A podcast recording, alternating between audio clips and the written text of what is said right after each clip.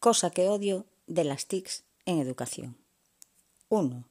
No soporto cuando Internet va lento, muy común en los coles, desquiciante. 2. Los ordenadores que se bloquean.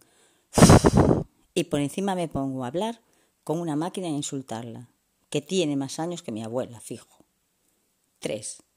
La gente que dice, yo no hice nada, fue el solo. Sí, sí, que ahora los ordenadores y la tablet tienen vida propia. 4. Llamar a la UAC. Se deben de pensar que somos todos técnicos. Si yo supiera de ordenadores, por seguro que ni te llamaba.